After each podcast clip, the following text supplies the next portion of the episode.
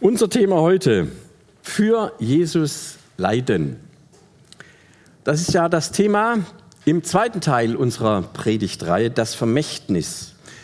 Für Jesus leiden. Als ich dann ähm, diese drei Worte mir mal so durch den Kopf habe gehen lassen, habe ich festgestellt, so einfach ist das Thema ja gar nicht. Und ich habe da doch durchaus so die ein oder andere Schwitzzeit gehabt. Was ist das für ein Thema? Und ich möchte mit euch jetzt mal drei Schritte gehen, naheliegend ne, für Jesus leiden. Drei Schritte, wir schauen uns das gemeinsam ein bisschen an. Bevor man losgeht, guckt mir ja gerne mal in den Rückspiegel. Deswegen also nochmal einen Blick zurück. Paulus schreibt diesen Brief, den zweiten Brief an Timotheus, in einer schwierigen Zeit. Man geht davon aus, dass er im Gefängnis in Rom gesessen hat und auf seinen Prozess wartete. Es war ziemlich klar, er wird verurteilt werden und dieses Urteil wird nicht zu seinen Gunsten ausgehen. Es wird ihn Kopf und Kragen kosten. Das hat sich dann auch so bewahrheitet. Es ist ihm also klar, meine Zeit läuft ab, aber ich möchte das, was ich bislang aufgebaut habe, was ich zusammen mit Timotheus erlebt habe, das ist ja mein Schützling, das möchte ich an ihn weitergeben. Letzte Worte großer Männer sozusagen. Ein Testament, ein letzter Wille quasi. Und er hofft zwar, dass Timotheus bald noch zu ihm kommen kann, weil er die Fackel weiterreichen möchte. Aber die Situation ist ziemlich ernst für ihn. Er macht sich da nichts vor. Und im ersten Teil unserer Reihe, das Thema lautete ja kein Grund, sich zu schämen, da haben wir dazu da haben wir gehört, wie Paulus diesen jungen Timotheus, der das wohl auch gebraucht hat, dazu aufgefordert hat. Das, was du von deinem Herrn Jesus mitbekommen hast, was du erlebt hast, was wir gemeinsam miteinander hier aufgebaut haben, wofür wir miteinander unterwegs waren, das ist so gewaltig, das ist so besonders, das ist so anders, dass du dir wahrscheinlich manchmal vorkommst wie so ein Alien. Ne? Die Leute schauen dich an, verstehen gar nicht, was du willst. Und doch, es ist so großartig, so heilbringend, so fantastisch. Du brauchst dich dafür nicht zu schämen, auch wenn das manchmal dir so vorkommt. Haben wir sehr schön gehört, könnt ihr nochmal nachgucken. Und dieser alte und erfahrene Mann ist jetzt so wie ein liebevoller Mentor, der sich um seinen Schützling kümmert. Er ist nicht so sehr gefestigt und gibt ihm diese wunderbare Perspektive auch dann weiter in seinem Brief. Und er will ihn damit ausrüsten, er will ihm Mut machen, setzt sich weiter für diese wunderbare Gemeinde, die Gott uns geschenkt hat, ein. Begleite sie, hilf ihr, den Glauben zu leben. Und deswegen fangen wir mal mit dem ersten Stichwort an.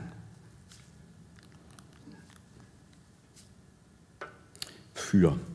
Ihr kennt das bestimmt auch. Da habt ihr was erlebt, das war eine richtig tolle Sache. Also zum Beispiel eine tolle Predigt oder eine ganz tolle Band, die richtig klasse gespielt und gesungen hat. Oder ihr wart an einem super Konzert oder habt eine sportliche Leistung gesehen oder selbst gemacht. Und dann redet man darüber anschließend, ja?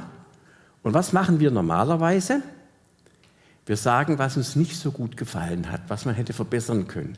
Also das war ja nicht schlecht, aber Kennt ihr das? Mir passiert das häufiger, dass ich in so Gesprächen unterwegs bin, dass jemand sagt, aber. Man bleibt nicht bei einem Fürstehen, das war klasse, und zählt die positiven Dinge auf, sondern man kommt sofort mit, aber das und das könnte man doch noch verbessern. Vielleicht ist das eine deutsche Unart. Paulus jedenfalls spricht mit Timotheus zuerst nicht darüber, wo er noch Luft nach oben hätte in seinem Dienst, er sagt nicht, ja, Timotheus, also pff, das war jetzt nicht so schlecht, aber ich habe dir hier noch drei Tipps. Ne? So. Sondern er sagt ihm folgendes: Timotheus, mein lieber Sohn, lass dir durch die Gnade, die uns in Jesus Christus geschenkt ist, alle Kraft geben, die du für deine Aufgaben brauchst. Er sieht, was der Timotheus alles vor sich hat. Er weiß, was der Mann alles kann und auch was er nicht kann. Und wenn es für mich einen Lieblingsbegriff in der Bibel gibt, dann würde ich sagen, ist das Gnade. Gottes unverbrüchliche, bedingungslose Liebe. Seine Zuwendung und seine Treue zu uns unvollkommenen und oft so beratungsresistenten Menschen. Und Gottes Gnade ist weitaus mehr als äh, herablassendes Gönnertum. Wir merken, wie hier seine tiefe Zuneigung, sein Wohlwollen mitschwingt. Und uns ganz normalen Menschen verspricht Gott, dass er uns nicht fallen lässt. Ich zitiere einmal aus Jesaja 54. Mit ewiger Gnade will ich mich deiner erbarmen, spricht der Herr, dein Erlöser. Und wenige Sätze später, lasst euch das mal auf der Zunge zergehen. Berge mögen einstürzen, Hügel wanken, aber meine Gnade soll nicht von dir weichen. Und mein Friedensbund mit dir wird niemals wanken, verspreche ich, der Herr, der dich liebt. Das gilt doch heute noch. Meine Gnade soll niemals von dir weichen. Und das hat dem Timotheus gegolten. So was gibt Paulus jetzt an diesen Schüler weiter. Und das gilt dir, der du heute da sitzt und zuhörst. Und das ist das Allerbeste, sage ich ganz egoistisch, das gilt mir auch. Wir finden das im nächsten Vers. Da sagt Paulus an den Timotheus folgendes: Gib die Botschaft, die du von mir gehört hast und deren Wahrheit dir von vielen Zeugen bestätigt wurde, an vertrauenswürdige und zuverlässige Menschen weiter, die ebenfalls fähig sind, andere zu lehren. Also die Botschaft von Jesus war und sie ist eindeutig. Sie ist nicht nur für Timotheus allein, sondern sie gilt anderen Menschen ebenso. Den Christen in der Gemeinde damals und den Christen in den Gemeinden und Kirchen heute. Und damit gilt das, was der Paulus dem Timotheus sagt, auch mir persönlich. Ich darf mir sagen, Gott liebt mich so, wie ich bin. Ich muss mir das nicht verdienen. Gott erwartet keine Gegenleistung von mir. Ich kann mich einfach niederlassen und ausruhen. In der Hektik unserer Tage, in den Anforderungen, die es überall gibt, ist das eine Botschaft, die müssen wir hören. Das ist Gnade. Und das Leben und Sterben von Jesus sollte der endgültige Beweis dieser Liebe und Gnade Gottes zu den Menschen sein. Und das ganz im Sinne dieser Zeilen möchte ich euch weitergeben.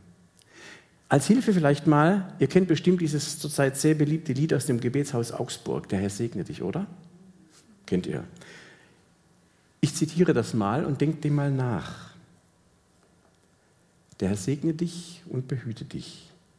Lass sein Angesicht leuchten und sei gnädig mit dir. Sein Angesicht sei dir zugewandt.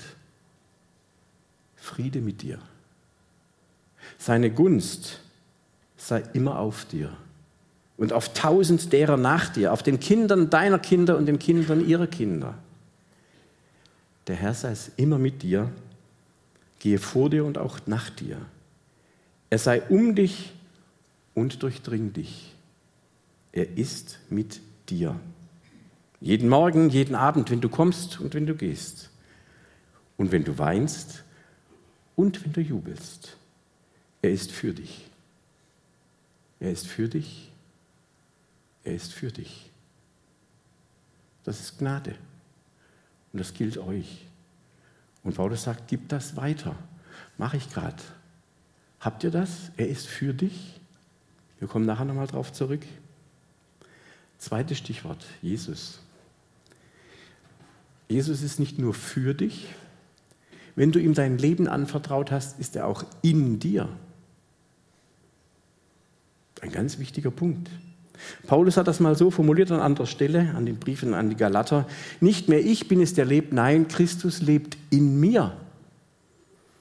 Jeder von euch, der sein Herz Jesus anvertraut hat, hat diesen Jesus in sich trägt ihn. Jesus selber hat mal an anderer Stelle im Johannesevangelium Kapitel 15 wird uns das aufgeschrieben, gesagt, ich bin der Weinstock und ihr seid die Reben. Also alle, die mit ihm verbunden sind, sind in ihrem ganzen Wesen mit diesem Weinstock verbunden. Und dieser Weinstock gibt seine Kraft, seine Früchte, seine Auferstehungshoffnung, sein Wesen an diese Leute weiter. Wir brauchen da nichts selbst zu machen. Und damit er das seinem lieben Sohn, wie er sich ausdrückt, Timotheus, ganz plastisch vor Augen führt, ruft Paulus im achten Vers die Geschichte von Jesus nochmals in Erinnerung. Wir springen einmal in Vers 8. Paulus sagt zu Timotheus folgendes: Richte deine Gedanken immer wieder auf Jesus Christus aus, auf ihn, der von den Toten auferweckt wurde und aus der Nachkommenschaft Davids stammt. Er ist der Inhalt der guten Botschaft, die mir anvertraut wurde. Mir ist da Folgendes aufgefallen. Paulus nimmt auf die menschliche und auf die göttliche Seite von Jesus Bezug. Er spricht von seiner menschlichen Herkunft aus dem Geschlecht Davids und bezeugt gleichzeitig seine göttliche Herkunft, die sich in der Auferweckung von den Toten zeigt. Das bedeutet doch, wenn wir mal darüber Klarheit kriegen, dass dieser Jesus, der ist aus dem Fleisch und aus dem Geist geboren. Er befindet sich in der sichtbaren irdischen Wirklichkeit und der unsichtbaren himmlischen Wirklichkeit. Und diesen Jesus verkündet Jesus. Das bedeutet, alle die, die den Herrn in sich tragen, die seinen Geist haben, haben etwas in dieser sichtbaren Wirklichkeit davon und sie haben den Blick in eine Wirklichkeit, die unseren menschlichen Augen total verschlossen bleibt. Wenn wir nicht diesen Jesus haben, merkt ihr, was da, da drin steht? Denkt nur noch mal an den ersten Teil. Du brauchst dich nicht zu schämen. Du hast einen, der ist in der himmlischen Sphäre zu Hause und gleichzeitig in der weltlichen. In dem, was dir täglich begegnet, aber auch was dich innerlich trägt, was dir Hoffnung und Perspektive gibt, was deutlich macht, du bist zwar in dieser Welt mit Haut und Haar, aber du gehörst gar nicht mehr wirklich dazu. Deine Heimat ist im Himmel. Deine Hoffnung, deine Zukunft, deine Kraft, es kommt alles aus der unsichtbaren Welt und ist genauso präsent wie das, was du um dich herum spürst, wie deine Klamotten, die du trägst. Auf diesen Herrn weist Paulus jetzt hin. Richte deine Gedanken immer wieder auf Jesus Christus aus. Das Lied ich habe noch ein, Lied mitgebracht, Du tust von Grace Town aus dem Album Stand der Dinge, bringt das gut zum Ausdruck. Ich zitiere da mal ganz kurz was draus.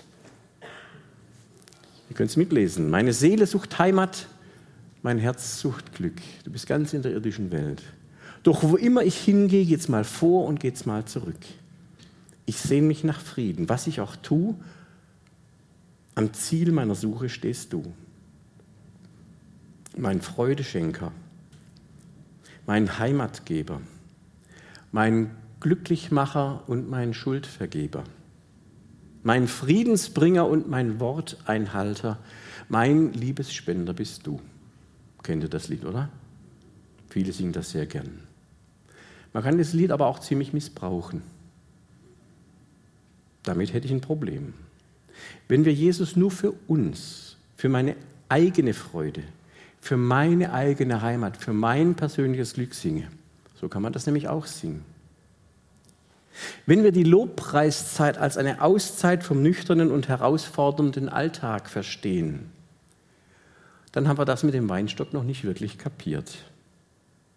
Denn wie ich ja vorhin gesagt habe, dieses Für ist zwar ja für mich selbst, aber es ist auch für die anderen. Diese Zusagen Gottes gelten nicht nur für mich, für meine Wohlfühlatmosphäre und meine Welt, sondern gelten auch dafür, dass das anderen Menschen genauso gilt. Und dass es auch dazu gehört, dass ich das weitergebe, was ich empfangen habe. Und darum geht es dem Paulus, wenn er jetzt Timotheus ermutigt. Denn er sagt, du musst den Jesus zu den Menschen bringen. Das ist dein Auftrag. Du musst sagen, dass er dein Schuldvergeber ist. Dass er dich glücklich macht dass er dein Friedensbringer ist und dein Worteinhalter ist, damit die Menschen das erfahren, damit sie das lernen und ihr Leben daran orientieren können. Und wenn wir Jesus zu den Menschen bringen, war das ja schon immer eine herausfordernde Sache. Du hast es ja vorhin, Christiane, auch mit einem Bericht aus Kenia uns geschildert. Und damit sind wir unvermeidbar, ob wir wollen oder nicht, beim dritten Stichwort. Leiden.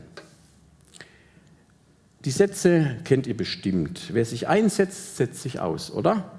Halte ich raus, dann kriegst du auch keine rein. So, hätte ich besser mal das Maul gehalten. Warum muss ich auch immer? Wer die Werte, die Jesus Christus in die Welt gebracht hat, vertritt, der kann mit Gegenwind rechnen. Unvermeidlich. Und da ist jetzt dieser Satz, der bei Timotheus vermutlich nicht ganz so große Begeisterung ausgelöst hat. Paulus sagt zu ihm, und sei als ein guter Soldat Christi bereit, zusammen mit mir für das Evangelium zu leiden. Also Paulus steht zu der Botschaft vom gekreuzigten und Auferstandenen. Und das genau ist der Grund, warum er zu leiden hat, warum er jetzt im Knast steckt. Sicher meint er nicht nur seine Inhaftierung, sondern er spricht auch alles an, was er in den letzten Jahren an Angriffen, an Anfeindungen erleben musste. Man hat ihn wie einen Verbrecher behandelt. In Vers 9, direkt nach unserem Abschnitt, steht, und weil ich, Paulus, diese Botschaft verkünde, habe ich viel Schweres durchmachen müssen und bin jetzt sogar wie ein Verbrecher gefesselt. Wir sehen also am Paulus, welche Konsequenz die Verkündigung des Evangeliums für ihn hat. Er ist für die Werte des Evangeliums eingestanden. Ich habe diese Woche an der Bushaltestelle ein Plakat entdeckt. Wir sehen hier miteinander die technische Oberregierungsrätin Frau Anne P., als jetzt bekannt, denke ich, und lesen, für deine Werte einstehen. Ganz klein oben drüber, mach, was wirklich zählt. Wer wirbt da? Weiß es jemand? Genau. Die Bundeswehr rekrutiert so nette Damen wie die Frau Anne P. und vielleicht jemand von hier, wer weiß. Nach eigener Aussage steht die Bundeswehr für Werte wie Demokratie, Freiheit, Frieden und Menschenwürde. Könnt ihr dort nachlesen auf der Homepage. Ich finde, dass das eine interessante Parallele ist zu dem, was wir eben gerade gelesen haben, welche Werte der Paulus vertritt. Kommen uns doch irgendwie bekannt vor. Freiheit, Frieden, Menschenwürde. Wer für seine Werte einsteht, muss mit Widerstand rechnen. Und wenn ihr euch mal überlegt, so Soldat kann man spielen in Friedenszeiten, aber wenn wir in die Welt gucken, sind viele Soldaten, die spielen nicht. Die treten für Werte ein nämlich für Freiheit, Frieden und Menschenwürde. Und es gibt Widerstand in dieser Welt. Wer für seine Werte einsteht, muss mit Widerstand rechnen. Und der Auftrag, den Timotheus hier hat, dass er von der Gnade Gottes erzählen soll, wir haben es gerade eben davon gehört, dieser Auftrag geht unvermeidlich für ihn mit Leiden einher. Und Paulus hat jetzt so drei Beispiele, die er hier zitiert. Kein Soldat, der in den Krieg zieht, lässt sich durch die Dinge des täglichen Lebens von seinen Aufgaben ablenken. Schließlich möchte er, dass der, der ihn angeworben hat, mit ihm zufrieden ist. Beispiel 2. Kein Sportler, der an einem Wettkampf teilnimmt, kann den Siegeskranz bekommen, wenn er nicht den Regeln entsprechend kämpft. Und wer darf als erster vom Ertrag der Ernte essen? Ist es nicht der Bauer, der die schwere Feldarbeit verrichtet? Also ganz kurz nochmal hingeschaut, dieser Soldat, der in den Krieg zieht, der verwickelt sich nicht in die Angelegenheiten des täglichen Lebens. Und damit ist es nicht gemeint, dass diese Dinge unbedingt schlecht wären und dass er das auf jeden Fall vermeiden sollte. Aber er will ja dem gefallen, der ihn in seine Armee aufgenommen hat. Das heißt, der Soldat hat einen Herrn und wird alles dafür tun, um diesem Herrn treu zu sein, auch dann noch, wenn dieser Herr ihn in Situationen bringt und stellt, die gefährlich und schmerzhaft sind. Er ist bereit, für dieses Ziel auch Leiden zu übernehmen. Beispiel 1. Als nächstes redet Paulus von einem Athleten, der an einem Wettkampf teilnimmt. Und dieser Athlet, dieser Sportler muss sich an die Regeln halten. Das heißt, es gibt keine Abkürzungen, es gibt kein Doping, es gibt kein Schummeln. Und das bedeutet auch, dass der Athlet nur dann erfolgreich sein kann, wenn er entsprechend gut vorbereitet ist. Training. Und das erfordert Entbehrungen und Leiden. Wer von euch jeden Morgen um sechs aufsteht, um Gymnastik zu machen, der weiß, dass auch das schon für die meisten nicht so einfach ist. Wie viel mehr für einen Leistungssportler, der seine ganze Existenz diesem einen Ziel unterordnet. Und das dritte Beispiel, brauchen wir gar nicht viel zu sagen, vom Bauern, der die anstrengende Feldarbeit verrichtet. Es braucht nicht viel erklärende Worte, oder? Die Arbeit auf dem Feld war mühselig, war anstrengend. Aber der Bauer darf zuerst von diesen Früchten genießen. Und Paulus schließt dann also mit den Worten ab, denk über diese Dinge nach, der Herr wird dir in allem das nötige Verständnis geben. Denken wir mal einen kurzen Moment darüber nach. Wie spricht dieses Wort jetzt in unsere Zeit hinein? Wir leben in einer Zeit, in der ist vieles danach ausgerichtet, dass wir Leiden möglichst minimieren. Wir vermeiden, soweit es nur geht, alles, was unangenehm und schmerzhaft ist. Und da strengen wir uns ganz schön an für. Das ist ein ganz wichtiges Ziel unserer Zeit. Wir haben zum Beispiel Maschinen und Technik, die ersparen uns anstrengende Arbeiten. Saugroboter, Spülmaschinen, Waschmaschinen, Unsere Thermostate, Heizungen, Ventilatoren und Klimaanlagen ermöglichen es uns, ob es draußen kalt oder warm ist, immer eine angenehme Temperatur zu haben. Frieren muss hier keiner. Oder Schmerzmittel, die bringen von jetzt auf gleich Linderung, wenn nicht gleich Heilung, zumindest in der Werbung, wenn wir krank sind. Amazon und Lieferando liefern praktisch alles auf Knopfdruck und Mausklick nach Hause. Hat jemand Langeweile? Ist doch kein Problem. Man kann doch dieser unangenehmen Situation dadurch entgehen. Wir haben Smartphones, Playstation, Netflix, Disney Plus. Frage, wer von euch würde freiwillig in eine Wohnung oder ein Haus einziehen, in dem es weder Toilette noch Dusche mit warmem Wasser gibt? Ich weiß nicht, was bei uns die Heizung ausgefallen ist. Das war gar nicht lustig. Da habe ich erst gemerkt, was für eine warme Heizung, eine warme Dusche am Wert ist. Halten wir doch mal einen Augenblick inne und denken darüber nach, wie krass das ist, wie besonders das ist, dass wir hier in unserem Land seit über 70 Jahren fast immer nur eine Aufwärtsbewegung wahrnehmen. Unsere Kinder sollen es mal besser haben. Ist ein ganz berühmter Satz. Wo ist es denn wirklich bei uns mal wirklich schwierig gewesen und zurückgegangen? Und bitte, alles, was ich aufgezählt habe, das ist ja wirklich gut. Ich bin dafür zutiefst dankbar für diesen technologischen Fortschritt. Der hat auf jeden Fall dabei geholfen, dass ganz viele Menschen nicht leiden mussten, dass sogar Menschenleben gerettet werden konnten, dass die Qualität des Lebens besser geworden ist, nicht nur bei uns, sondern auch in anderen Ländern. Denken wir an die großartige Unterstützung, die von Deutschland aus in die Welt hinausgegangen ist, durch Technologie, durch Wissen. Das will ich gar nicht schlecht machen. Aber das Ganze hat auch eben eine Kehrseite. Wir vermeiden, soweit es geht, irgendwelche Art von Unbequemlichkeit, auch dann, wenn vielleicht ein gewisses Maß an Schmerzen notwendig wäre. Und ich bin überzeugt davon, dass unsere Gesellschaft die am schlechtesten vorbereitete Gesellschaft ist, wenn es um Tragödien und Leid geht. Wir können mit Leid so gar nichts anfangen. Und wir merken alle, dass im Augenblick sich vieles verändert in der ganzen Welt, auch bei uns hier vor der Haustür dass es in vieler Hinsicht so nicht weitergehen wird, wie wir es gewohnt waren die letzten Jahrzehnte. Es braucht keine Nachrichten wie die aus Kenia oder zum Beispiel aus Istanbul, wo jetzt letzten Monat, am letzten Sonntag, zwei Männer in eine Kirche eingedrungen sind und einen Mann erschossen haben.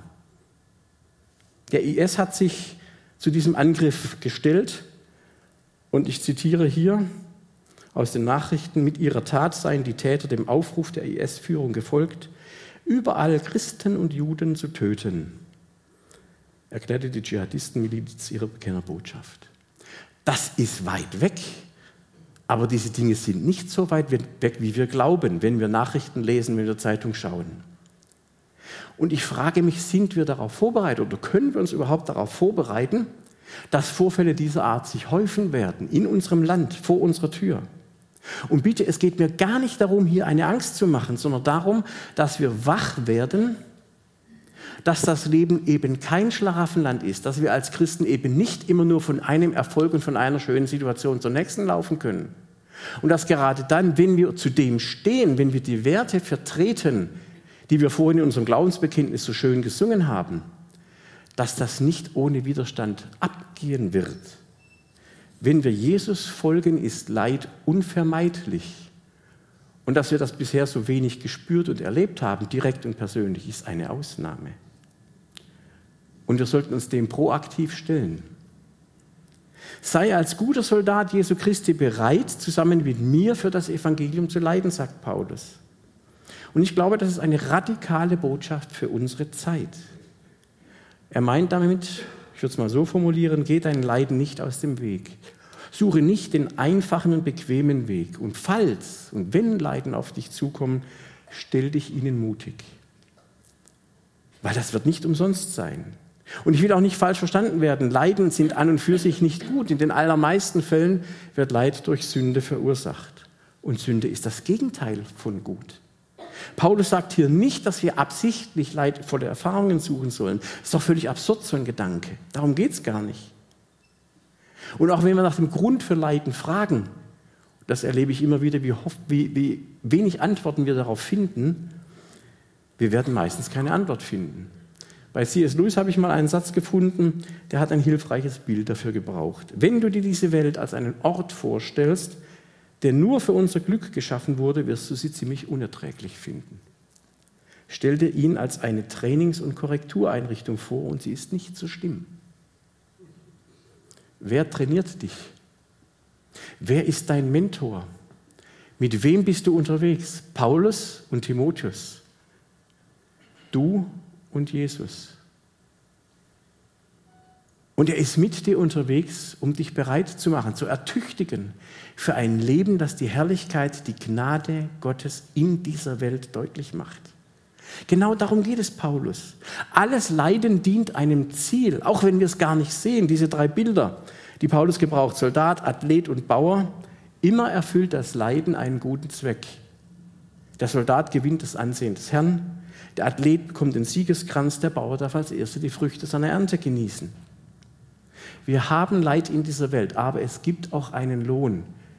Wir leiden nicht um des Leides willen.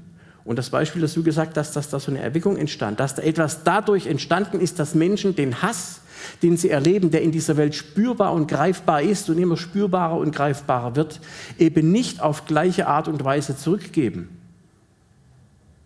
sondern diese Gnade, von der ich am Anfang gesprochen habe, unser Leben erfüllt. Das heißt nicht, wir sind wehrlos. Das heißt, dass wir zur Wahrheit in Christus stehen dürfen. Und dass dadurch vieles sich verändern wird, weil Christus selbst eingreift in unser Leben. Wir glauben immer, wir müssten so viel tun, wir müssten es in Händen halten.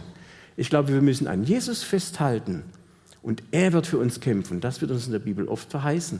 Machen wir uns keine Sorge, was alles auf uns zukommen könnte. Wir können uns darauf nicht vorbereiten. Wenn es soweit sein wird, falls wir das erleben, steht auch in der Bibel, dann macht euch keine Gedanken darüber, was ihr sagen sollt. Der Geist Gottes wird euch das zeigen. Worauf wir Wert legen sollten, ist, vermeiden wir es nicht, uns zu dem zu bekennen, uns an den zu halten, der uns das Leben gibt, der die Gnade unseres Lebens darstellt. Für alles andere sorgt er. Wir genießen die Früchte unserer Arbeit sozusagen in der Hinsicht, dass wir tatsächlich diese Geborgenheit, dieses Heimat haben, dieses Sichersein trotz einer Welt, die völlig verrückt zu sein scheint, inmitten unseres Lebens stehen können und sagen, ich bin tatsächlich geborgen und ich kann das weitergeben. Es gibt einen Lohn. Natürlich müssten wir dieses Thema noch viel weiter bedenken, aber ich glaube, ich habe schon lange genug gesprochen hier heute Morgen. Vielleicht ein anderes Mal. Ich möchte mit einer Geschichte schließen, die das ein wenig deutlich machen kann vielleicht. Viele von euch kennen Tim Keller, ein ganz hervorragender Theologe, fantastische Bücher geschrieben, er lebt nicht mehr. Tim Keller hat während der Corona-Krise die Diagnose bekommen, dass er zum zweiten Mal Krebs hat. Und die meisten Menschen mit dieser Diagnose sterben innerhalb von wenigen Monaten, maximal einem Jahr. Tim Keller hat mehr als drei weitere Jahre leben dürfen.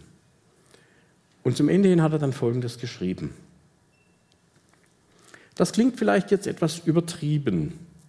Meine Frau und ich würden niemals zu dem Gebetsleben und dem geistlichen Leben zurückkehren wollen, das wir vor der Krebserkrankung hatten. Niemals.